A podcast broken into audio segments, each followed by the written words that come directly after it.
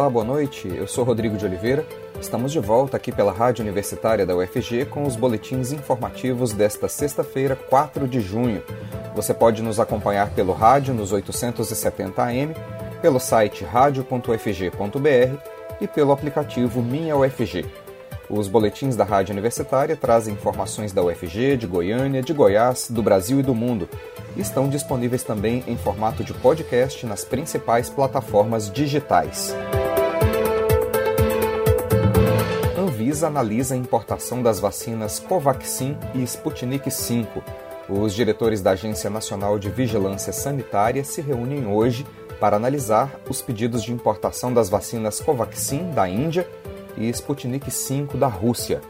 Um primeiro pedido de importação e uso da Sputnik V foi negado pela Anvisa no dia 26 de abril. Pouco depois, governadores do consórcio Nordeste encaminharam à Anvisa um pedido de reavaliação da vacina russa, anexando um relatório da Federação Russa ao Ministério da Saúde para sanar dúvidas sobre o imunizante. A Covaxin enfrenta menos restrições da Anvisa, mas, em um primeiro momento, também não atendeu a todos os critérios da área de medicamentos do órgão, que não aprovou o laboratório produtor no controle de qualidade após uma inspeção lá na Índia. Pelo menos 20 milhões de doses da vacina indiana estão previstas em um acordo de aquisição firmado com o governo brasileiro. Lembrando que atualmente o Programa Nacional de Imunização Brasileiro conta somente com três vacinas: a Coronavac, a AstraZeneca e a Pfizer. Brasil recebe mais vacinas contra a Covid e a partir de outubro, o país terá imunizante 100% nacional. Mais detalhes com a jornalista Ana Flávia Pereira. O Brasil recebeu ontem à noite o oitavo lote da vacina contra a Covid-19 da Pfizer BioNTech, com mais de 527 mil doses. Com essa remessa, a farmacêutica entregou 5,8 milhões das 200 milhões de doses contratadas pelo governo federal a empresa diz que vai cumprir o cronograma de entrega total até o final deste ano. E o Brasil será um dos países beneficiados com a doação de vacinas anunciada ontem pelo governo dos Estados Unidos. O país norte-americano prevê distribuir 80 milhões de doses de vacina contra a Covid-19 até o fim deste mês. A primeira remessa terá 25 milhões de doses, sendo que 19 milhões irão para o consórcio internacional COVAX Facility, coordenado pela Organização Mundial da Saúde e 6 milhões de doses irão para outros países. Além do Brasil, também devem ser beneficiados outros 13 países nas Américas. Mas o governo norte-americano ainda não detalhou como nem quando será a distribuição das doses.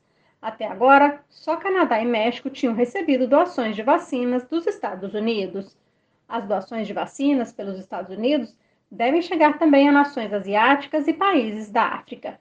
Segundo o governo norte-americano, não será exigida nenhuma contrapartida dos países. Segundo o governo norte-americano, não será exigida nenhuma contrapartida dos países que receberem doações de vacinas, porque a intenção é salvar vidas e combater o surgimento de novas variantes, que podem colocar todos os povos em risco. De acordo com o Ministério da Saúde brasileiro, até agora, quase 103 milhões de doses de vacinas chegaram aos estados e mais de 68 milhões e 900 mil pessoas foram vacinadas. Desse total, 22,421 milhões tomaram as duas doses, o que representa 10,6% da população brasileira. Ainda falando sobre vacinas, a Fiocruz recebeu esta semana dois bancos, um de células e outro de vírus, para a produção do ingrediente farmacêutico ativo, o IFA, 100% nacional da vacina contra a Covid-19. Os bancos são considerados o coração, ou seja, a base para a produção do IFA e da vacina, e concretizam a transferência de tecnologia entre a Fiocruz e a farmacêutica AstraZeneca.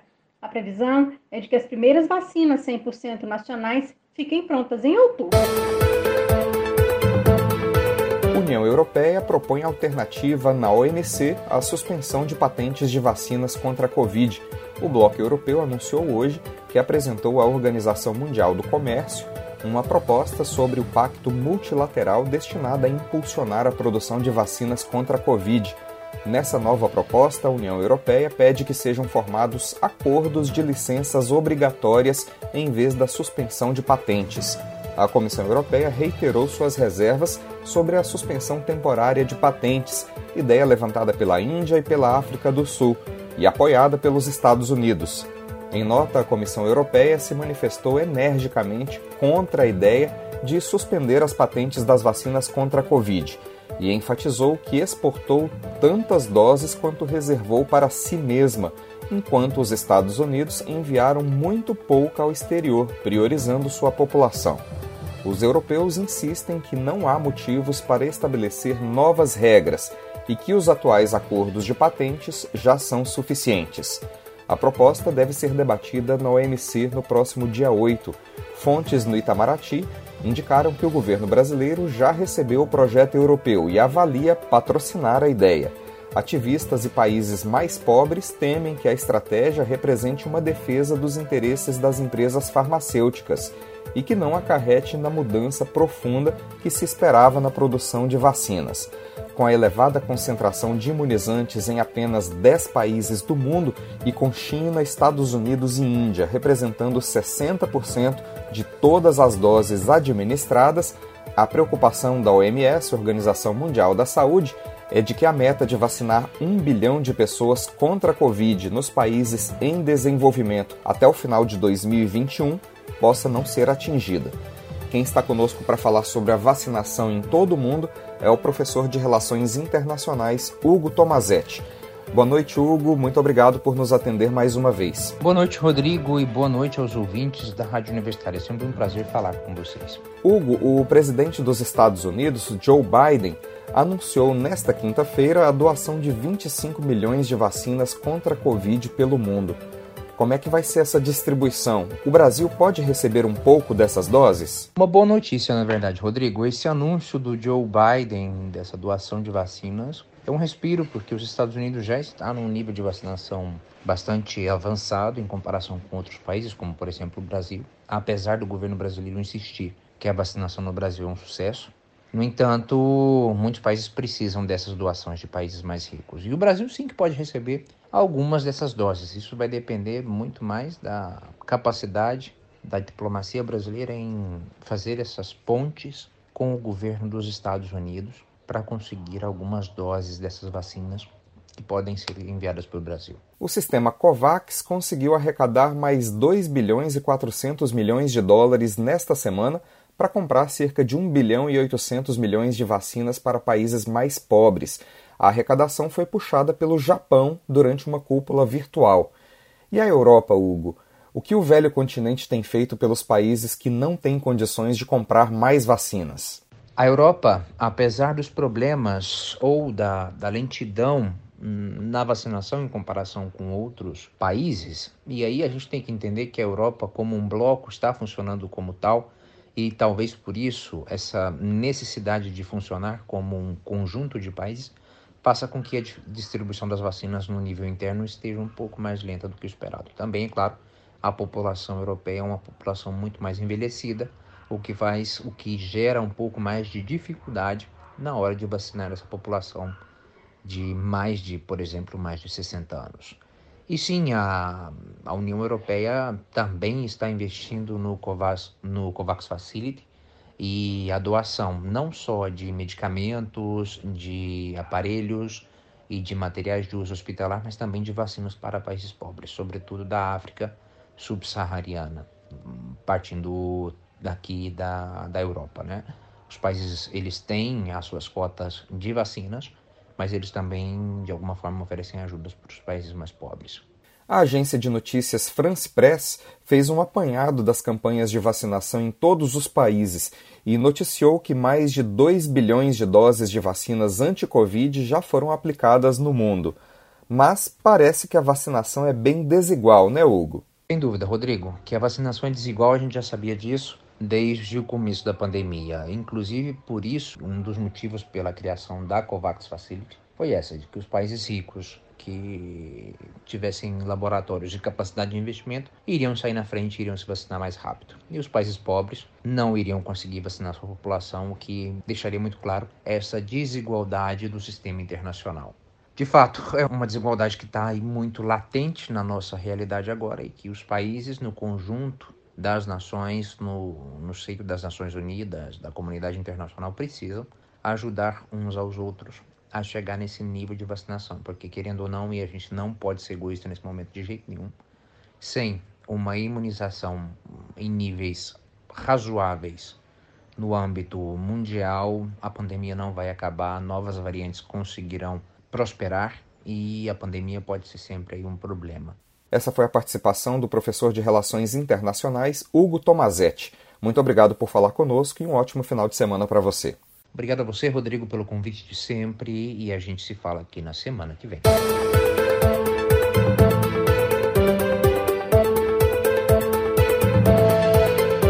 Estado de Goiás revê plano de privatizações e empresas buscam ganhar relevância. Vamos ouvir mais informações sobre esse assunto com a jornalista Maria Cristina Furtado.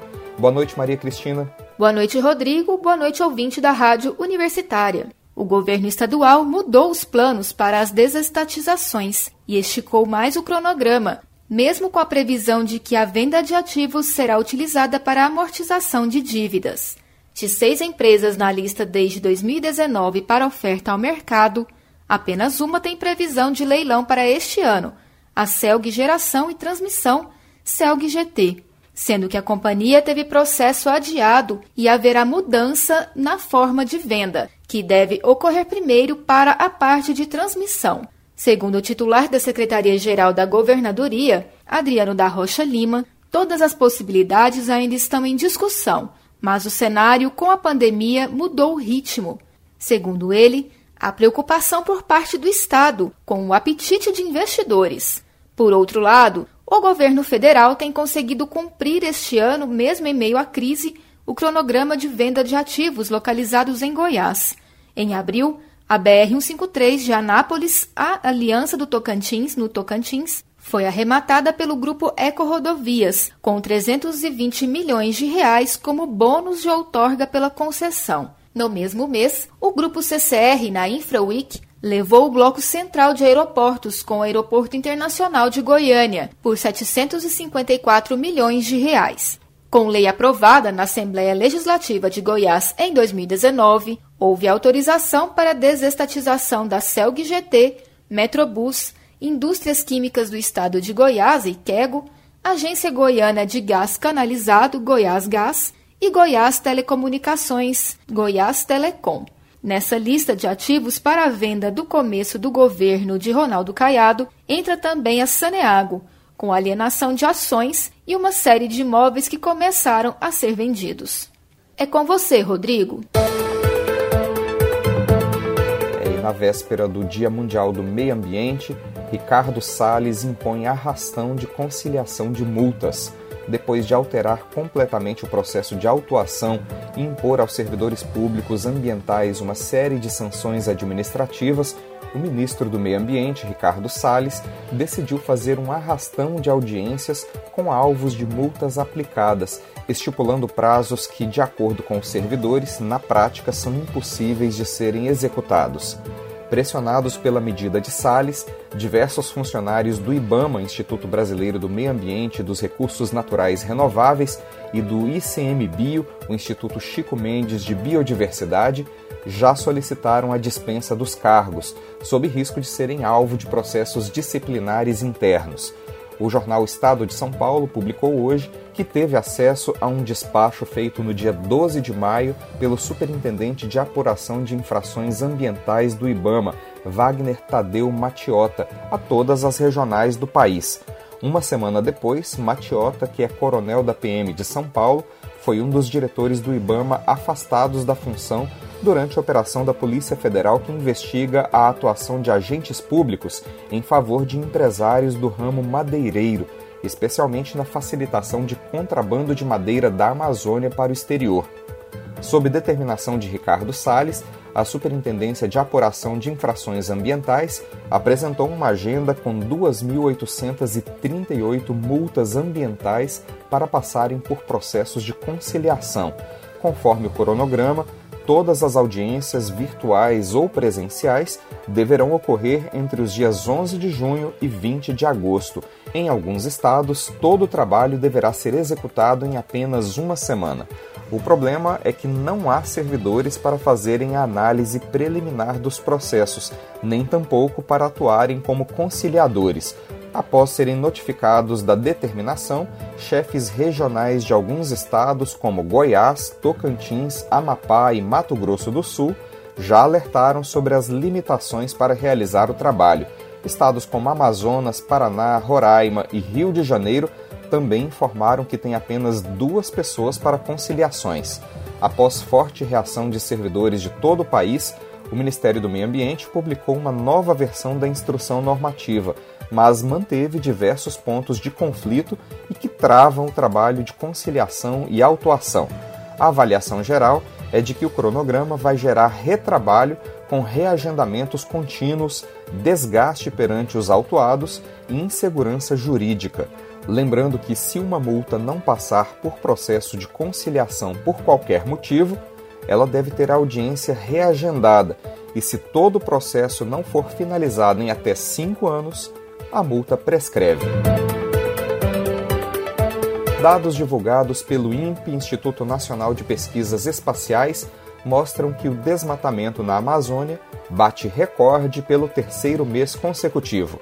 E o ano de 2021 pode ser o mais destrutivo da história da floresta, como mostra a reportagem de Delfino Neto. Alerta de desmatamento da Amazônia Legal em maio é o maior desde 2016. A Amazônia Legal bateu mais um recorde de área sob alerta de desmatamento em maio. Até o dia 28, a região tinha 1.180 quilômetros quadrados de área sob alerta de desflorestação o maior número para o mês desde 2016. Os dados são do INPE, Instituto Nacional de Pesquisas Espaciais. É o terceiro mês consecutivo em que os índices batem recordes históricos mensais. Também é a primeira vez que a área sob alerta de desmatamento em maio passa dos mil quilômetros quadrados.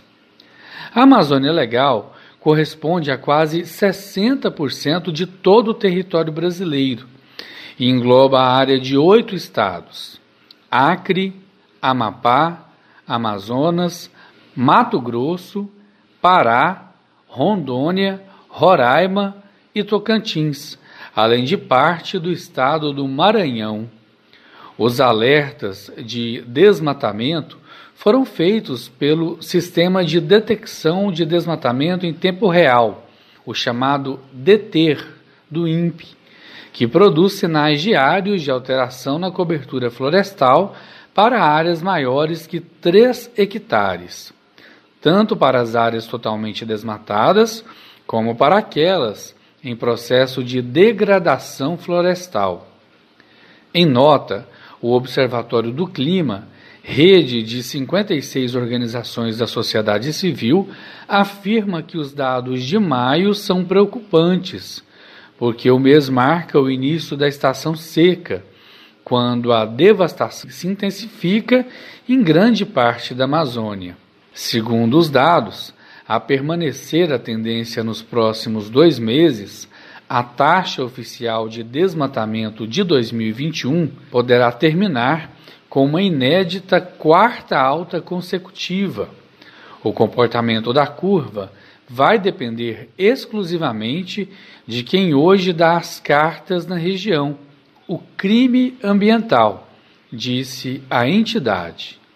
Os dados foram divulgados hoje, justamente na véspera do Dia Mundial do Meio Ambiente, comemorado amanhã, dia 5 de junho. Delfino Neto, para a Rádio Universitária. UFG, Universidade Federal de Goiás, vai fazer nos dias 8 e 9 de junho uma consulta à comunidade acadêmica para a escolha dos novos reitor e vice-reitor da instituição. Durante essa semana, a Rádio Universitária exibe uma série de entrevistas com todas as categorias envolvidas na escolha dos novos dirigentes. A jornalista Maria Cristina Furtado conversou com o professor Flávio Alves da Silva, presidente da ADUF, Associação dos Docentes da Universidade Federal de Goiás. Vamos ouvir. Comissão organizadora de consulta, COC, divulgou o edital com as normas de votação da consulta comunidade acadêmica para escolha dos ocupantes dos cargos de reitor e vice-reitor da Universidade Federal de Goiás, UFG. O processo ocorrerá nos dias 8 e 9 de junho, por meio de voto direto e secreto. A votação será realizada de forma eletrônica e presencial. E sobre esse assunto, eu converso com o diretor-presidente do Sindicato dos Docentes das Universidades Federais de Goiás, a DUFG, professor Flávio Alves da Silva. Olá, professor Flávio. Muito obrigada por falar com a Rádio Universitária da UFG. Olá, eu que agradeço pelo convite para participar dessa entrevista. Quero aqui cumprimentar todos os ouvintes da Rádio Universitária e fico à disposição de vocês. Professor, o que as entidades representantes dos segmentos da UFG buscam com essa consulta à comunidade? Buscamos garantir que a democracia e a autonomia das universidades sejam respeitadas.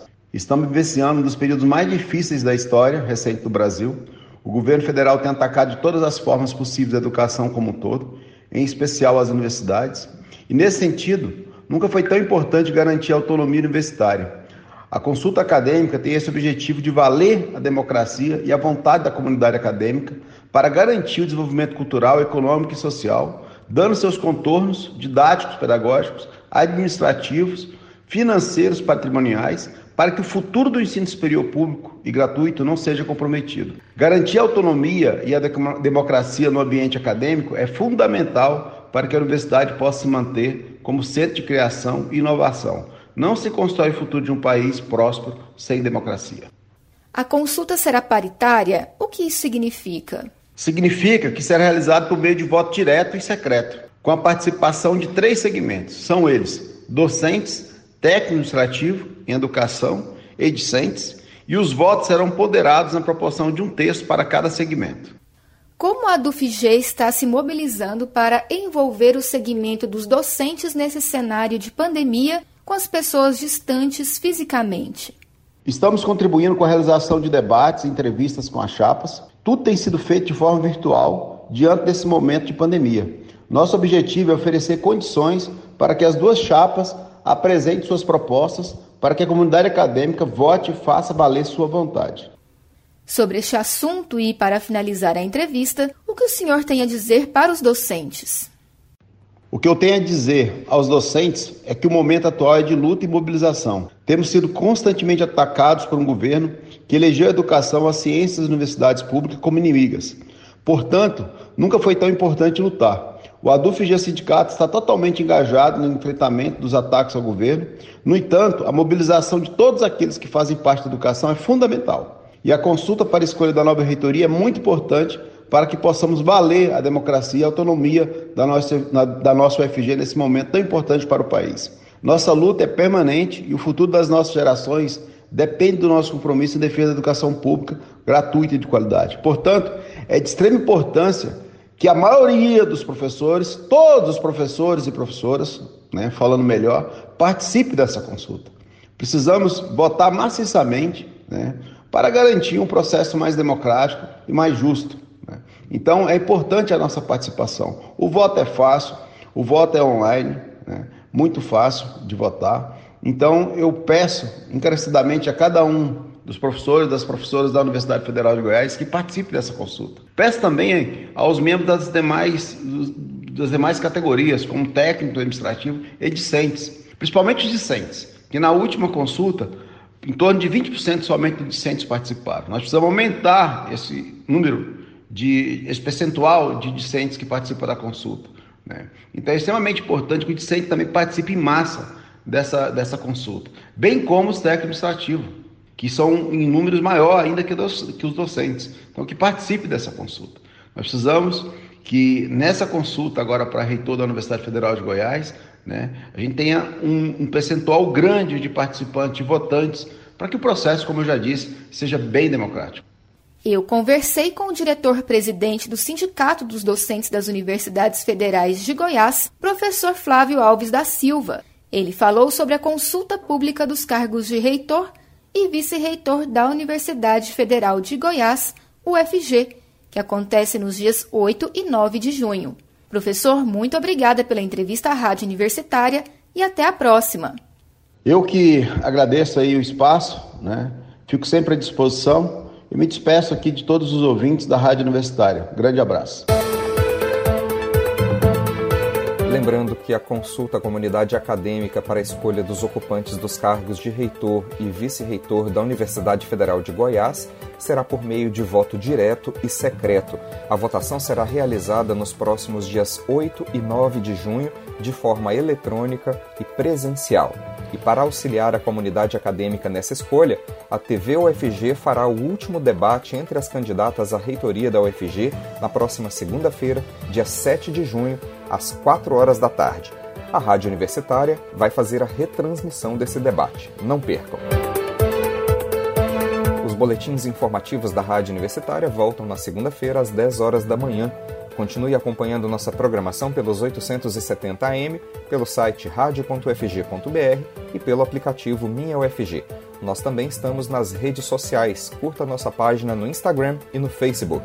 Nossa dica nesse momento é para que você faça o possível para ficar em casa e, se precisar sair, lembre-se da importância de usar máscara. Proteja você e a quem você ama e não perca o foco no combate ao coronavírus. Rodrigo de Oliveira para a Rádio Universitária.